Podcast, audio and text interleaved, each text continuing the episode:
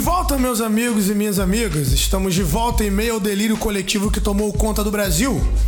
Em meio à distopia neoliberal que nos leva para o precipício. Eu sou Gabriel Orango e converso com você sobre arte e política, soprando uma ideia anticapitalista na sua mente, como música para os ouvidos. Estamos aqui entre o som e o delírio, naquela fronteira entre a cultura pop e a luta política, na linha tênue que aproxima o entretenimento e a guerra. Apostamos na fagulha para incendiar a pradaria. Então continua aí, porque a consciência é uma rocha em meio ao mar revolto. E começa agora o podcast Som e Delírio.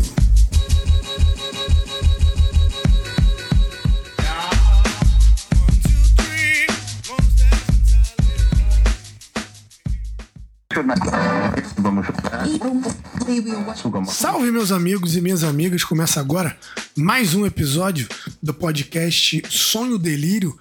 E o nosso tema de hoje é o núcleo duro do bolsonarismo, né? Quem são os bolsonaristas e por que, que eles fazem o que eles fazem, né? O que, que aconteceu com o Brasil, que desde 2018 foi assaltado por uma gangue de fascistas, né, que chegou ao poder, né, essa aliança perversa entre milicianos e militares, entre o mercado financeiro e o agronegócio, né, entre viúvas da ditadura e fundamentalistas cristãos, né, essa corja de, de pessoas da extrema-direita, de setores sociais da extrema-direita que conseguiam ascender o poder e que traz uma novidade. Né? A, a direita é, fundamentalmente governa o Brasil desde sempre, né, com pequeno interregnos aí, né, no governo Getúlio Vargas em 1950, depois no governo João Goulart e, e depois no lulismo, no lulopetismo, digamos assim.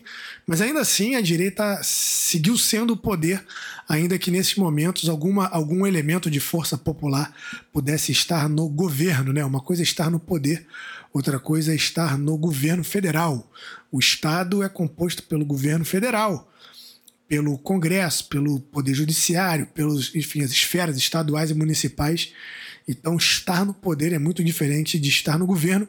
A esquerda, ou a centro-esquerda, ou forças progressistas, populares, já estiveram no governo em alguma medida, mas nunca tiveram no poder como a direita. Só que essa direita que chegou ao poder em 2018, né, uma direita radicalizada, uma direita que elogia torturadores com naturalidade, uma direita que é apaixonada por armas, uma direita que é responsável por espancamentos diários de gays, de pessoas trans, né, uma direita que fala abertamente no Twitter da presidência que poderia dar tiro em adversários, que ameaça os, os partidários dos outros é, das outras forças políticas, uma direita que, uma extrema direita que ameaça de morte seus críticos, né, na imprensa, uma extrema direita que obrigou várias pessoas a se exilarem e isso aí a gente já sabe que a extrema-direita faz isso, né? Junto com o seu projeto econômico ultraliberal, que a gente já discutiu aqui várias vezes, né?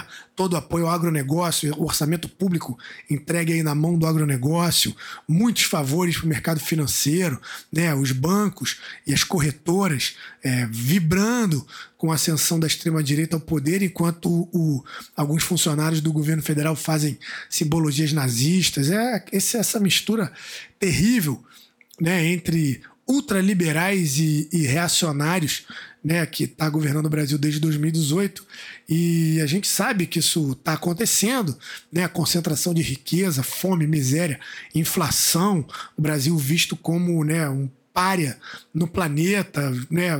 O, o, Executivo Federal militando contra a vacinação de crianças, uma coisa de um culto à morte, né? 600 mil mortes por coronavírus por conta de, de uma política negacionista, né? Essa, esse movimento anti-vacina, o um movimento anti-ciência. Extrema-direita no poder é isso, né? Os liberais abriram a porteira aí, né? Convidaram a extrema-direita para chegar ao poder por conta de uma necessidade brutal de reconfigurar os ciclos de acumulação do capital e porque não conseguiam tirar a extrema, não conseguiam tirar a centro-esquerda do poder, né, a, a, direita tradicional, a direita oligárquica, representada maravilhosamente pelo PSDB, pelo PMDB e tal, pelo Centrão, mal chamado Centrão, né, que na verdade o Centrão é um direitão, mas essa, esses partidos tradicionais, o establishment, o status quo brasileiro, que é a, a direita tradicional, latifundiária, rentista, aquele pessoal que ama a desigualdade e odeia a escola pública, esse pessoal não estava conseguindo tirar o petismo do poder, né? Mesmo com com a adesão integral da, da, do segundo mandato da Dilma Rousseff aos preceitos neoliberais para restabelecer os padrões de crescimento dos lucros do grande capital a partir do segundo mandato, ainda assim a, a, a, as forças da direita brasileira resolveram tirar o, o, a centro-esquerda do poder através do golpe de 2016 e não satisfeitas implementaram aí o, já começaram a implementação do seu, do seu projeto que concentra a renda e expande a miséria, o projeto neoliberal, mas ainda assim foi necessária a ascensão, a eleição em 2018 da extrema-direita. Só que essa extrema-direita que chega ao poder em 2018 com apoio, né, e, e esse apoio dissimulado, meio dissimulado, meio consciente, como Bolsonaro, por exemplo, é, da direita tradicional, da direita oligarca, do PSDB, né? enfim, dessas figuras aí que a gente já conhece, é, essa, essa extrema-direita que chegou ao poder com o bolsonarismo, ela tem um elemento novo. Na verdade, ela tem vários elementos novos, mas aqui no nosso episódio de hoje eu quero caracterizar um desses, um desses dessas dimensões novas, né, desses atributos é, é, inéditos da direita brasileira, que é o seu atributo de massa a direita brasileira, ou a extrema-direita brasileira, conseguiu encontrar o seu líder de massa. Isso é uma, é uma novidade. Né? A direita brasileira vem buscando, né, entre os seus é, bilionários, mega empresários, fazendeiros latifundiários, amantes do escravismo, né? enfim, isso, né, é, reacionários midiáticos. A direita brasileira vem procurando o seu, a sua liderança há muito tempo né, e aposta nas viagens mais translocadas em nome de encontrar essa liderança. Já apostou em figuras é, escatológicas como Jânio Quadros, né, Paulo Maluf, Fernando Collor, e achou que o Fernando Henrique seria essa pessoa, mas o Fernando Henrique saiu é, de cena, né, com uma aprovação terrível no final do seu segundo mandato em 2002, e desde então a, a direita brasileira não consegue ganhar o poder nem achar uma liderança. Né? Aécio Neves não emplacou, José Serra não emplacou, Geraldo Alckmin não emplacou. E, e ninguém consegue entrar né, na dinâmica do poder como um nome, como uma pessoa, como uma liderança que consiga disputar a missão e conquistar a presidência. Até porque do outro lado, né, na centro-esquerda, são as últimas décadas do Luiz Inácio Lula da Silva, que é o maior nome da, da história da centro-esquerda brasileira e um político né, completamente destacado e fora da curva, talvez o maior político da história do Brasil, e eu falo isso com tranquilidade a despeito dele ser de esquerda, popular, enfim, progressista e tudo mais. Falo isso como se fosse assim, de um ponto de vista técnico, né? A liderança do Lula é, é uma liderança que tem a ver com a constituição de um partido, de movimento de massa, enfim de uma liderança carismática também, de um governo, políticas públicas e tudo mais. E isso faz com que o Lula seja o líder da o, uma liderança da centro-esquerda que consegue alcançar as massas. A direita nunca tinha conseguido isso até que o nosso fascista, né, o nosso capitão com problemas cognitivos aí, o capitão que capitula perante o capital, né, essa figura é, completamente obtusa, chega ao poder, mas chega ao poder na condição de, de líder de massa. Né? Você tem um movimento bolsonarista, o Bolsonaro ele deslocou a direita brasileira do seu eixo.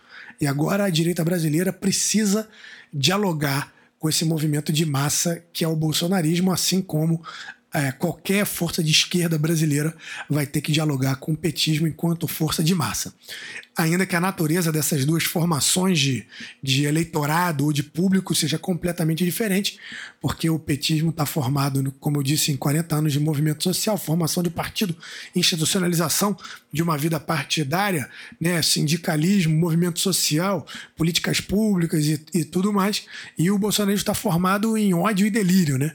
Porque o, o, o, bolsonarismo, enquanto institucionalização, nunca fez nada, né? Não, é um, não tem partido, não tem movimento, não tem política pública voltada para os seus, seus seguidores, né? Tá baseado, enfim, num afeto é, odioso contra a classe trabalhadora e contra os pobres do Brasil, uma coisa que tem a ver com a colonização, enfim, que depois vai ser mitigada modernamente pela enxurrada de chorume de notícias falsas, de notícias falsas, mas de qualquer forma é, hoje o bolsonarismo é um movimento de massa.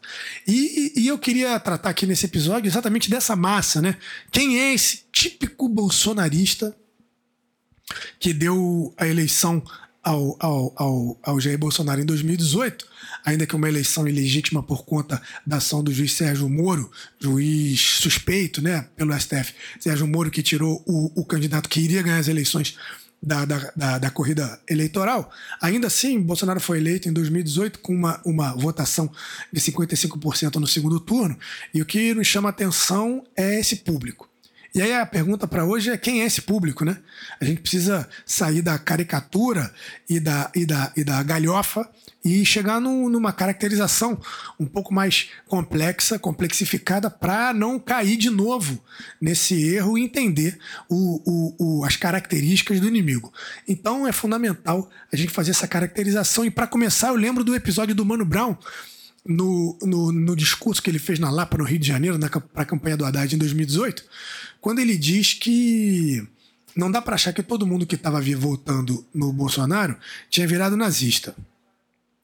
Tá certo? Isso é fundamental, né? Porque a gente tem o bolsonarismo raiz, mas a gente tem gente que aderiu ao bolsonarismo sem saber o que significa extrema-direita.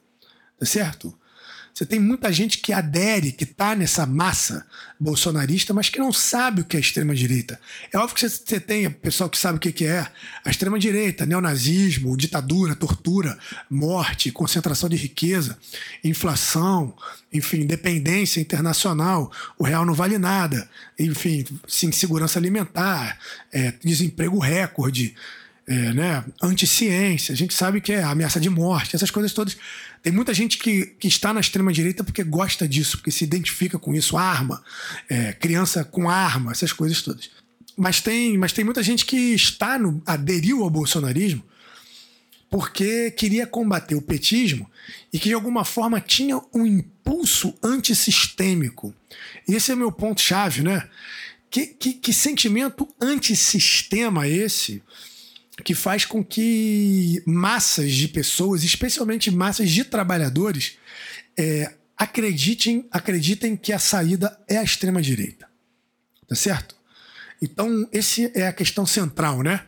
É, a gente entender assim que existem várias razões para um certo eleitor bolsonarista desprezar uma consciência prática de fatores políticos e econômicos concretos, tá certo?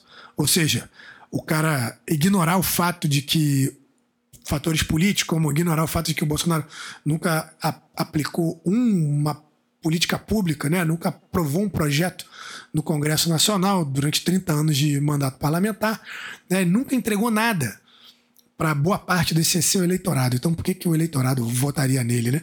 Isso seria um desprezo à consciência prática de fatores políticos. E, por outro lado, como um monte de gente que depende de salário, que depende de emprego, que depende do crescimento econômico, que é muito afetada pela, pela crise econômica, vota num cara que está carregando junto com ele um, um banqueiro ultraliberal, né? E, e toda a sorte de bilionários, de fazendeiros, de grandes empresários, enfim junto com ele. Por que, que trabalhador vota em empresário, em, em fazendeiro e banqueiro? Essa é uma pergunta que nunca cessa, né?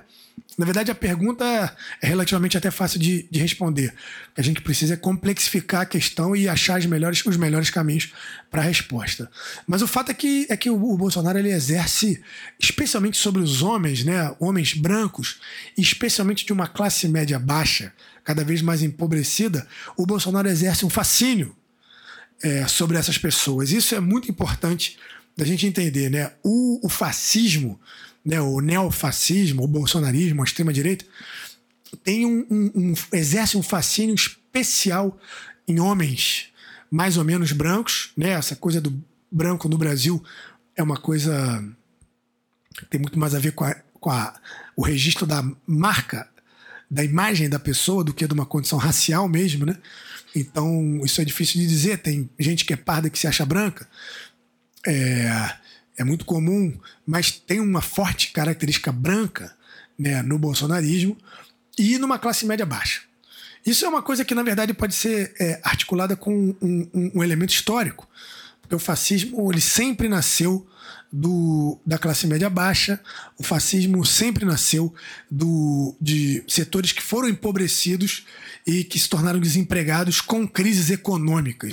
Basta a gente lembrar a questão a, a ascensão da extrema-direita do fascismo após a década de 30, por conta da crise de 29 e quando os liberais derrubaram a economia mundial e criaram mais essa confusão, né? Que seria a ascensão do nazismo, do nazifascismo na Itália, enfim, Grécia, Espanha, é, Alemanha, Portugal, Brasil, Argentina, um monte de lugar tem ascensão do fascismo por conta de uma crise econômica que desestrutura o setor produtivo no planeta inteiro. Mas é, então isso é muito importante, né? Entender que o bolsonarismo raiz mesmo, ele é um fenômeno de classe média, né? Ele não é um fenômeno exatamente popular das classes trabalhadoras, ainda que boa parte das classes trabalhadoras tenham aderido. E os super ricos, eles aderem ao bolsonarismo, né? Eles, eles votam no bolsonarismo, mas eles tentam manter uma, uma distância higiênica do bolsonarismo de alguma forma. E rico no Brasil é minoria, né? Apesar de eles concentrarem maior parte da riqueza em termos de quantitativos, em termos de pessoas, eles são muito pouca gente. Então eles não conseguem fazer um movimento de massa. O movimento de massa é, é essa classe média desempregada, empobrecida, ressentida, que vai ser o núcleo duro do bolsonarismo. Esse cara, ele é uma das principais vítimas da crise capitalista que colapsou a economia global em 2008, produzindo nos anos subsequentes desespero, miséria e violência. O capitalismo ele ele está fadado à crise porque ele busca a expansão eterna essa barbárie desejosa de meia dúzia de parasitas que querem continuar produzindo loucamente e, e, e, sem, e que lutam, militam na política contra qualquer tipo de controle, qualquer tipo de regulação. Então, avalanche de desregulamentação neoliberal, ou seja, da, da, da, eliminação de qualquer tipo de amarra ao que o capital financeiro é capaz de fazer, produz a crise de 2008 nos Estados Unidos, depois na Europa e, fundamentalmente, as, as consequências da crise vão se alastrar aí por boa parte do planeta, chegando na América Latina, mais ou menos, no Brasil, em 2014, no começo do segundo mandato da Dilma, e aí vira aquela confusão que a gente já sabe. Mas o capitalismo, né, quando ele entra em crise, ele gera desespero, miséria e violência. E, e, e nos Estados Unidos, por exemplo, esse desespero, miséria e violência é, atacou muito, afetou muito o que lá se chama de white trash. Que é mais ou menos um equivalente interessante para nós. O que é o white trash? É o branco pobre. Tá certo? Esse branco pobre, né, esse homem de classe média baixa, no Brasil, voltando ao Brasil, ele achou que ele ia prosperar por conta da melhora econômica que ele experimentou nos governos do, do Lula e no primeiro governo da Dilma, né? Que teve pleno emprego, enfim, expansão do emprego, 40 milhões de pessoas saindo da miséria, uma nova classe média, 15 milhões de empregos com, com, com carteira assinada, aumento do crédito, aumento do salário mínimo acima da inflação, 10, 10 universidades federais construídas, Brasil exportando é, multinacionais, política de conteúdo de campeões nacionais, conteúdo nacional, um desenvolvimento econômico, né, um crescimento do PIB, uma média de crescimento do PIB boa, enfim, todas essas coisas fizeram, geraram uma prosperidade e esse cara de classe média baixa, né, muito voltado para uma, uma retórica de de empreendedorismo, né, da teologia da prosperidade, que vai, enfim, se cruzar com uma questão religiosa, e esse cara acha que ele cresceu por conta dele, ainda que ele tenha conseguido estudar por conta da política pública e tal, mas esse é outro assunto.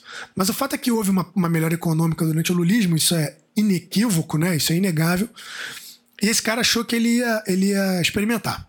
Ele vislumbrou a possibilidade de subir um degrau e se aproximar de uma classe média mais estável tá certo? Que no Brasil tem alguma dignidade. Né? A classe média estável no Brasil, fundamentalmente ocupada por servidores públicos, né, de nível médio ou de nível alto, é uma classe média que tem dignidade, né? Ela consegue estudar, ela consegue ter lazer, ela consegue ter acesso a serviços, ela consegue ter acesso à saúde, ela consegue viajar, ela consegue, enfim, comprar um, um, adquirir algum tipo de patrimônio, ela consegue ter cultura, essas coisas que todo né, cidadão deveria ter, mas que o capitalismo impede a maioria de ter, a classe média tem. E esse cara de classe média baixa, Ele achou que ele ia conseguir chegar nesse patamar. Esse cara achou que ele ia não depender mais dos, serviços públicos, né? Porque os, liberais eles militam loucamente para precarizar os serviços públicos, para conseguir arranjar bons argumentos para privatizar os serviços públicos e por isso abrir novos espaços de acumulação para o grande capital e tal. Então, os serviços públicos no Brasil são problemáticos, ainda que tem muita coisa boa e tal. Então, essa, essa, esse, esse, esse cara de classe média baixa, que aprendeu que tudo que é público é, é terrível, ele estava achando que ele ia sair e, e do, da dependência do serviço público e se livrar da principal ameaça que apavora, né, que gera um pavor, pânico na classe média baixa brasileira, que é se torna pobre. Né? A classe média baixa brasileira ela odeia os pobres porque ela sabe que ser pobre no Brasil é muito ruim por conta da, da herança do holocausto escravista. Então, tudo que ela não quer é se tornar pobre, só que ela fica empobrecendo quando tem crise capitalista. Então, isso deixa ela essa essa classe média muito preocupada e muito ressentida, né? E os bancos e as corretoras do mercado financeiro de Wall Street não estão preocupados com esse cara. Então eles produziram a maior crise econômica da história e dizimaram essa promessa de prosperidade que esse cara estava achando que ele ia conseguir alcançar, ele e a sua família. Essa crise, né, como eu disse, chega aqui e em 2014 e, e como saída para o desemprego que a crise gera, a crise capitalista gera, esse cara de classe média baixa ele vai virar motorista de aplicativo. Pegando aqui uma, uma coisa genérica, mas que ilustra bem o que nos interessa ilustrar. Ele vira motorista de aplicativo e que é uma típica ocupação de, da classe média precarizada, já que o trabalho formal no capitalismo contemporâneo vem sendo destruído, né? Reforma trabalhista, é, a, a, possibilidade de, de, terceirização, né? enfim, a, a, o ataque ao serviço público, tudo isso é para destruir a possibilidade de trabalho formal. Salário regular, 13 terceiro, férias, seguro-desemprego, FGTS, enfim ticket de refeição, trabalho formal, né? A proteção para quem trabalha. O capitalismo vem destruindo isso, porque isso é custoso para o grande capital. Então, e o cara da classe média é o cara que é mais afetado pela, pelo sumiço do trabalho formal. Porque os trabalhadores, os, os, muito pobres, sempre foram informais, né? Mas esse trabalhador de classe média, classe média baixa, ou uma classe trabalhadora um pouco mais, mais bem sucedida, ele vive do trabalho formal. Só que o trabalho formal está sendo destruído. E o emprego que emprega no ultraliberalismo é esse emprego precarizado, desregulamentado, sem nenhuma garantia trabalhista, que talvez esse cara tenha até apoiado é, algum tipo de, de desregulamentação do próprio trabalho dele, né?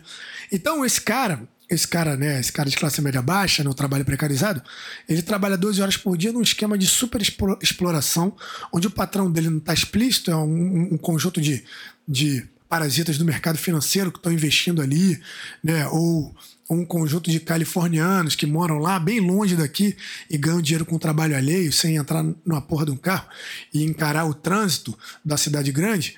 Esse cara está sendo explorado 12 horas por dia nesse esquema né, em que ele acredita que ele é um empreendedor e que ele é um capitalista em formação, o que gera para ele uma, uma, uma, uma loucura dentro da cabeça dele. Ele fala: Caraca, eu estou sendo super explorado, não sei quem está me explorando, parece que eu sou eu sou meu próprio chefe. Né? Aí ele fica vendo coach. É, no YouTube dizendo que ele é um capitalista, que ele é um empreendedor, mas na verdade ele está se equilibrando para vendendo o almoço para comprar um jantar. Esse cara, além disso, ele se arrisca todo dia na violência das metrópoles brasileiras, ele é vítima recorrente da criminalidade, tá certo? Que é uma das piores consequências do capitalismo brasileiro. Né? O capitalismo brasileiro produziu uma, uma, uma violência urbana campeã do mundo. Né? O Brasil mata. Né? O capitalismo brasileiro mata muita gente todo dia através do, do da violência urbana. Esse cara, então, ele está submetido a isso, ele é roubado duas vezes por dia. Ele mora em bairros que são bairros de classe média baixa barra bairros populares, onde o capitalismo brasileiro é muito brutal e muito violento. Então esse cara, ele convive todo dia com insegurança, com violência, com precarização. Esse branco empobrecido, então, ele está esmagado pelo sistema econômico ele não é muito remediado, ele é alvo direto da estagnação econômica e ele nutre, né, e por conta disso, ele nutre um sentimento difuso de ódio e de vontade de, de, destruição da ordem social. Ele tem esse que eu chamei de um impulso antissistêmico. Ele quer destruir o sistema, porque o sistema é muito escroto com ele. E é verdade.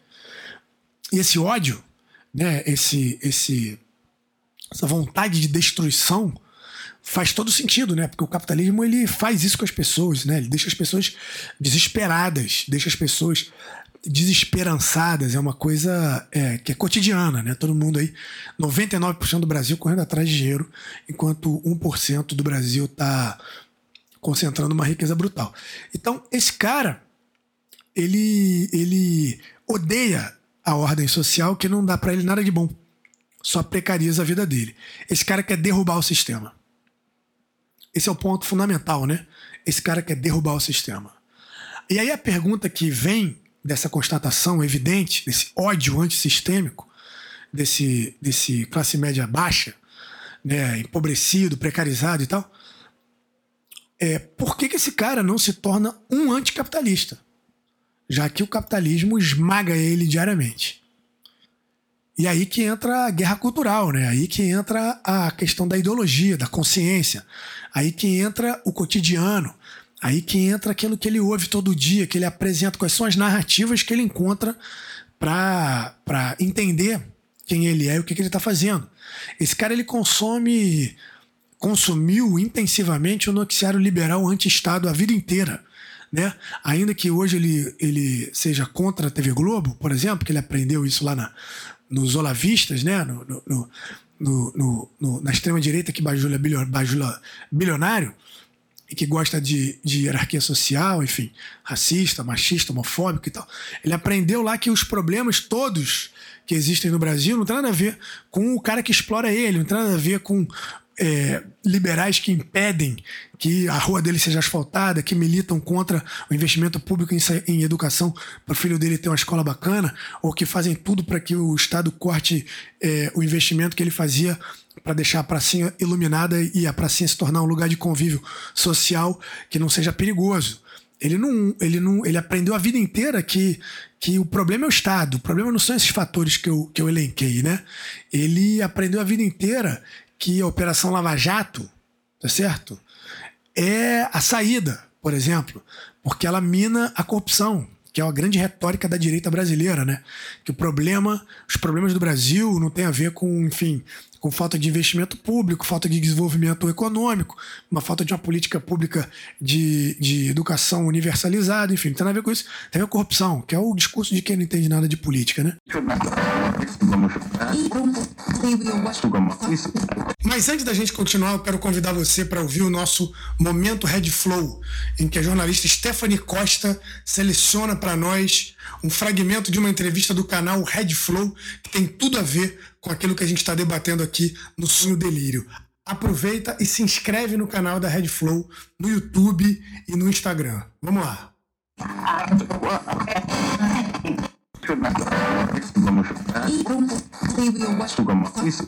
E agora a gente vai ouvir uma entrevista realizada lá no canal da Red Flow no YouTube com a Heloísa de Carvalho, filha do ex-guru do Bolsonaro, Olavo de Carvalho, falecido pela Covid em janeiro de 2022. Se liga aí. A morte do Olavo não me doeu. Realmente não me dói a morte de quem não se dói.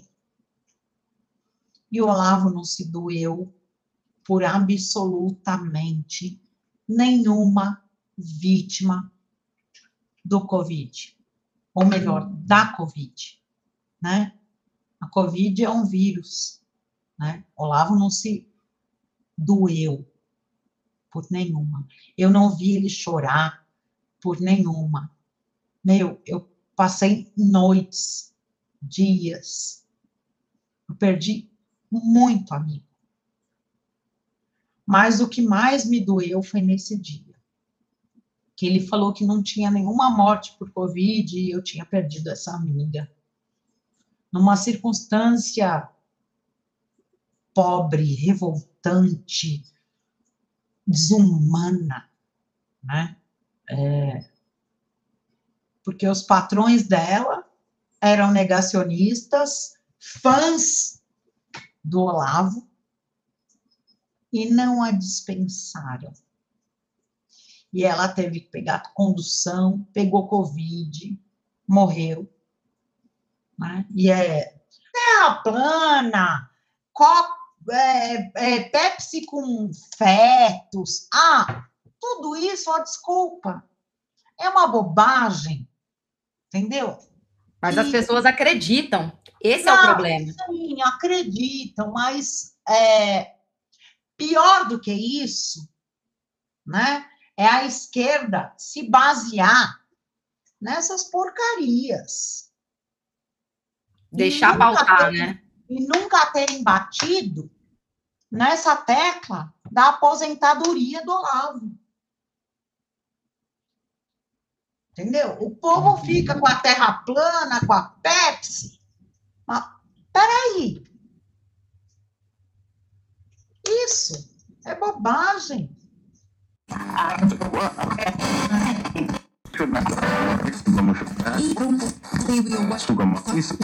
Esse cara, então, ele aprendeu a vida inteira a ter um sentimento liberal anti-Estado, ainda que o Estado seja a grande saída para ele. Ele aprendeu a ser anti-Estado, então ele, ele odeia a democracia liberal como grande espantalho. Esse é o ponto, né? Esse cara, esse impulso antissistêmico desse cara vai contra a democracia liberal. Ou seja, vai contra a política. Congresso, partidos, STF, governo, essas coisas todas, ele acha que é um, tudo um bando de ladrão. E acaba que esse ódio não vai contra o sistema econômico, tá certo? Ou seja, ele aprende direitinho, né? Essa, essa amarragem tá muito bem feita, né? Ele aprende a odiar a democracia liberal, ou seja, esses princípios que organizam o funcionamento dos governos e dos estados, eleições, partidos e tal, mas ele não odeia o sistema econômico, até porque o sistema econômico é, é invisibilizado. A palavra capitalismo não existe, né? A violência é culpa de pessoas que são mais. E, e a crise é consequência de pessoas que erraram enfim, a, a, exploração tem a ver com você que trabalha pouco, enfim, todas essas coisas que não fazem sentido nenhum, mas ele aprende direitinho. Tudo é culpa do governo, tudo é culpa dos políticos e nada é culpa do sistema econômico. Somado a esse veneno, né, do, do, desse noticiário liberal que ele consumiu durante décadas, esse cara entrou em contato com o olavismo e com o anticomunismo patológico, né? O pessoal não gosta de comunista.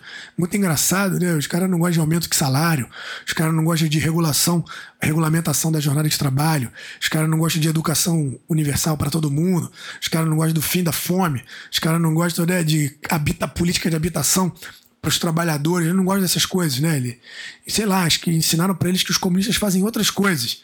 Mas quem ensinou isso para você aí foram os bilionários, tá certo? É, então, assim, eles né, beberam no olavismo, o anticomunismo patológico, essa paranoia anti pautas identitárias, né? O cara não pode ver negros fazendo universidade, não pode ver né, negros orgulhosos, não, não, o cara fica nervoso. Né? É uma coisa muito louca, assim, né? Não pode ver gays orgulhosos que eles ficam nervosos. Ainda tem, porra, enxurrada de fake news nos grupos de WhatsApp. E por isso esse cara hoje tem certeza, né? Ou pelo menos quando votou no Bolsonaro, ele tinha certeza de que quem produziu todos os efeitos do capital, que o capitalismo produziu sobre ele foi a esquerda. Eu que o negócio, enfim, é uma coisa muito perigosa, né? Eu rio de nervoso, né? Porque é um negócio realmente bizarro, né? Os caras, assim, você tem uma, uma, uma concentração de riqueza absurda à direita no comando do judiciário, do executivo, do legislativo, né? A, a, grandes proprietários nos meios de comunicação e o cara acha que quem, quem, quem, quem destruiu a vida dele foi um partidinho ali que teve seu maior líder preso né? Que os caras são ameaçados de morte, enfim, gente que não tem poder, né? Comunidade LGBT que não tem poder. Os comunistas do Brasil não têm poder. E a esquerda no Brasil tem o petismo, que é uma esquerda moderada e que estava sob ataque até outro dia. Então, é, é muito pitoresco que as pessoas acham que quem coloca o Brasil nessa situação e essas pessoas individualmente seja a esquerda que não tem poder. Esse cara, então, ele, né, esse cara de classe média branco, de classe média baixa, sem futuro, ele voltou seu, seu ódio contra o Lula, contra essa figura emblemática do Lula, né? Como o nome da esquerda brasileira, ou então ele mira todos os políticos e a política institucional em geral. Então ele quer fechar o Congresso, ele odeia o STF e tal, e não fala nada sobre o capitalismo, sobre os bilionários, sobre a precarização, sobre o corte de investimento nas coisas que são importantes, ele não fala nada disso. E aí que entra a figura do Bolsonaro. Porque o Bolsonaro ele personifica esse ódio contra o status quo liberal. Isso que é muito louco, porque o, o Bolsonaro ele é uma figura antiliberal no sentido político. Tá certo? O Bolsonaro despreza o liberalismo político, despreza partido, despreza congresso, despreza os ritos da institucionalidade, ele despreza tudo isso. Ainda que ele seja um ultraliberal economicamente. Tem que fazer aí uma separação entre liberalismo político e liberalismo econômico. Mas no que se refere à questão política, ele, né, a figura tosca dele, conseguiu produzir a imagem de um outsider da política tradicional. O que, na verdade, o que, o que alguma medida é verdade, né? O Bolsonaro não era, não participava da polarização do PT e do PSDB o Bolsonaro nunca foi relevante dentro da nova república. Ele tem 30 anos de parlamento, sempre foi uma figura menor, uma figura folclórica, de baixo, baixo clero, né, cujo reacionarismo truculento, inculto, só tinha visibilidade por conta do, pal do palanque gratuito que liberais, lá com Marcelo Tais, ou aquele pessoal lá da Jovem Clã, dava para ele na TV aberta. Tá certo? Então ele aparecia ali, meio de palhaço, e só que é o palhaço que quer botar fogo no circo, né? Então, assim, ele nunca foi realmente uma figura relevante dentro da política tradicional. E aí ele é alçado em 2018 à condição do outsider, tá certo? Então a direita radical, esse fascismo meio cômico, né, que cultiva a morte, vendo o Bolsonaro no jeito dele que é meio sem jeito, né, meio tosco, um cara né, que porra meio, meio estúpido, né, meio meio sem jeito, não respeita nenhum rito, né, do cargo. E, e, e, e, é, isso é visto como rebeldia, né? Esse jeito tosco dele, né? essa coisa meio palhaço dele é visto como rebeldia. Então, é, mesmo que ele não respeite o decoro diariamente, isso é visto como autenticidade e coragem de enfrentar o sistema. Essa identificação com, com o ex-capitão, ela, ela se estende inclusive no nível pessoal. Isso é muito interessante, né? Esse cara de classe média baixa, ele vê no Bolsonaro também um homem branco de classe média baixa, um cara que estudou pouco, um cara que não tinha muitas perspectivas profissionais se ele fosse co competir no mercado privado, né? Tanto que ele foi virar parlamentar por conta de ser um, um fascista radical e aí achar um nicho de mercado dentro da, da direita brasileira e levou os quatro filhos, né? Que, que que seguiram a mesma, a mesma carreira e também nunca propuseram nada em termos de política pública, projeto de lei e tal, é, que beneficiasse alguém, né, ou pelo menos algum setor. Então, assim, o, o, o, bolsonarismo representa muito essa baixa patente do militarismo, né, essa coisa limitada intelectualmente, esse profundo ressentimento intelectual que eles nutrem pela classe média culta, pelos artistas, pelos pensadores é, de esquerda que povoam o mundo das artes e as universidades. Esse ressentimento é o ressentimento com o que eles chamam de esquerda caviar, né? E é um ressentimento compartilhado entre os fascistas e esse homem branco de classe média que está empobrecido. É, mas a questão é o seguinte: ainda que a pessoa do Bolsonaro seja esse tipo popularesco de classe média baixa, seu governo é, é comandado por um bilionário, dono de um banco, cujo projeto econômico é notoriamente voltado para atender aos interesses do agronegócio, do grande empresariado nacional e da elite do sistema financeiro, que de modo é, explicitamente subserviente é, obedece às elites econômicas e políticas dos Estados Unidos, ainda que agora eles briguem um pouco, né? É, esse mandato é um mandato, né, mandato do, do, Bolsonaro é um mandato que defende os donos do dinheiro do Brasil e, do, e nos Estados Unidos ou no, em outros centros do capitalismo mundial, em detrimento das classes médias e baixas, que, tão, que foram deixadas sem nenhuma proteção social do Estado mais consistente. Né? O que poderia ser feito é, no período da pandemia não foi feito. Ou seja, não tem nada mais distante dos interesses de um trabalhador de classe média empobrecido dirigindo um Uber ou um táxi numa cidade violenta da América Latina do que o projeto bolsonarista. Tá certo? Ainda que do ponto de vista da pessoa ou do discurso no Twitter, o, o Bolsonaro atenda aos anseios de, sei lá, de um, desse entretenimento jocoso ou dessa pulsão é, antissistêmica que essas pessoas têm. Tá certo? Então, assim, é, mesmo não sendo originariamente da Casa Grande, como o Collor, o Sarney, o Huck, o Dória, o Bolsonaro comete todas as barbaridades, mais barbaridades ainda é, do que o PSDB foi capaz de, de cometer para favorecer os super ricos do Brasil. O número de super ricos do Brasil só cresce. Você tem fila de espera para comprar Porsche, fila de espera para comprar helicóptero, fila de espera para comprar apartamento de luxo. Você tem um crescimento do mercado de luxo no Brasil em meio ao preço é, completamente absurdo da gasolina, enfim, inflação de alimento, desemprego recorde e segurança alimentar de 100 milhões de brasileiros. Então, é, eu gosto de formatar esse, esse movimento de massa bolsonarista como a ética política do jagunço revoltado. E aqui é o um ponto interessante porque faz articulação com a questão é, da história do Brasil, né, da formação do Brasil. Porque essa direita de massa ela é nova, porém ela está baseada num afeto político que é ancestral, né, que tem a ver com o Brasil colonial, que tem a ver com a escravização, que tem a ver com o lugar que a classe média baixa ocupa na formação sociocultural do Brasil. É, e a ideia do jagunço é fundamental, né? Essa ética política do jagunço revoltado. O jagunço, quem é o jagunço, né? Ele é um homem subjugado pelo grande poder, tá certo? Numa determinada ordem social que lhe impõe a condição de subalterno. O jagunço ele não é o senhor, ele não é o proprietário, ele não é um homem rico, ele é um homem poderoso. Ele é um subalterno. Mas, ao mesmo tempo, essa ordem social que ele submete lhe dá algum poder. Tá certo? Que é o poder de, em geral, o poder da violência, né? o poder do jagunço, que é o, que é o cara que vai dar tiro em agricultor pobre, é o cara que vai né, é, controlar a, rebe a rebelião dos escravizados, é o cara que vai impedir a mobilização popular contra o latifúndio, é, ele ganha esse poder da ordem social e isso faz com que ele tenha alguma des, isso faz com que ele tenha alguma distinção em relação aos outros pobres como ele, tá certo? Então o jagunço, o capataz, ele é um pobre como outros milhões de pobres, porém ele recebe algum pequeno poder do né, da Casa Grande, da, do, daqueles que são os detentores do poder econômico e do poder político. Esse capataz, ele vive cheio de raiva pela vida que ele leva, porque é uma vida espremida no centro das contradições sociais mais tensas, tá certo? De uma sociedade capitalista, entre os muito ricos e os muito pobres.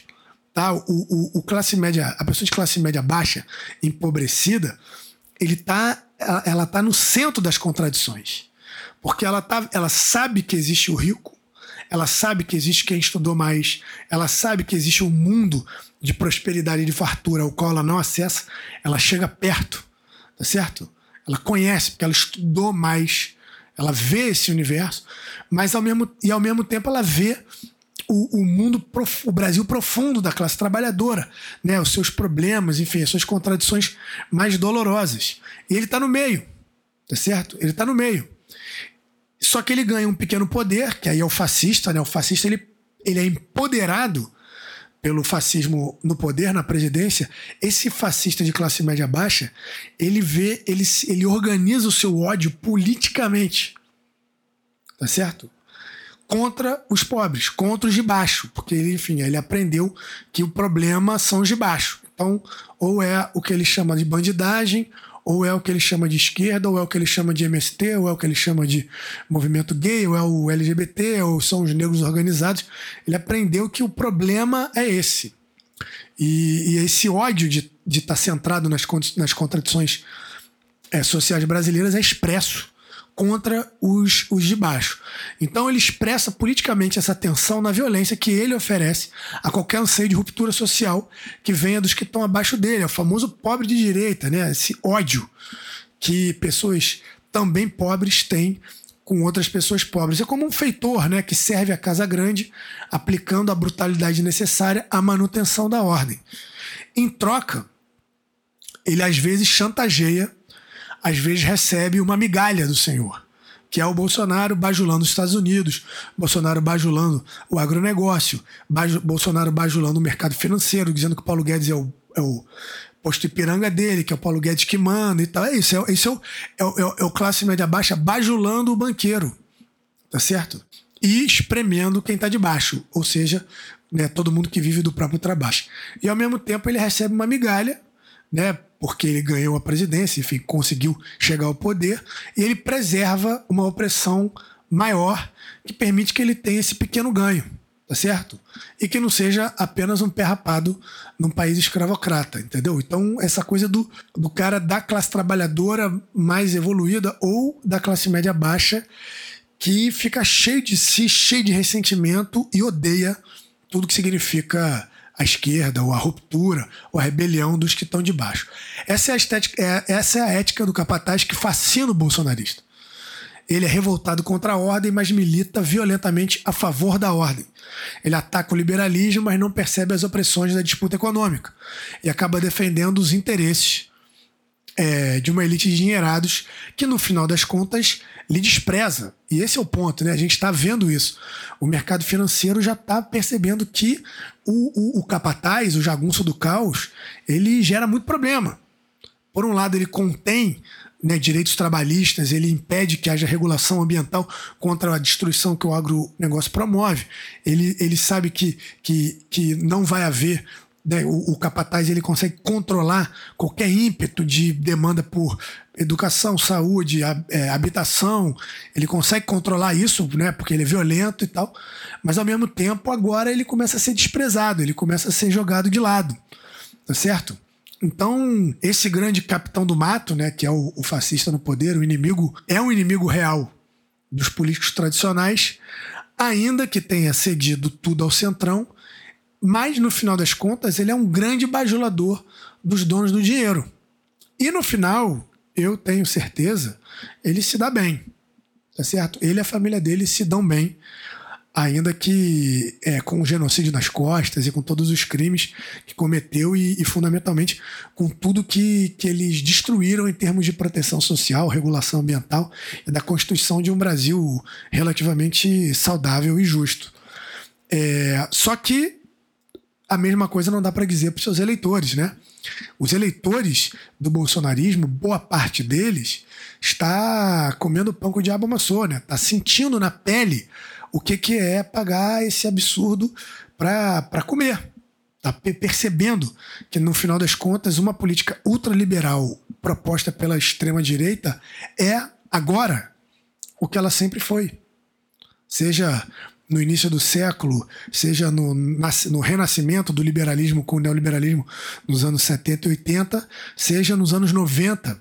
Agora é, a gente está vendo de novo né, o que, que a extrema-direita, a direita e o liberalismo entregam para pra, as pessoas e muitos bolsonaristas de 2018, esse, esse cara, especialmente esse cara de classe média baixa, que empobreceu, ele pode agora ter uma, uma oportunidade de perceber que a direita né, liberal, tradicional ou a própria a direita fascista não tem nada a entregar além de desesperança e desemprego.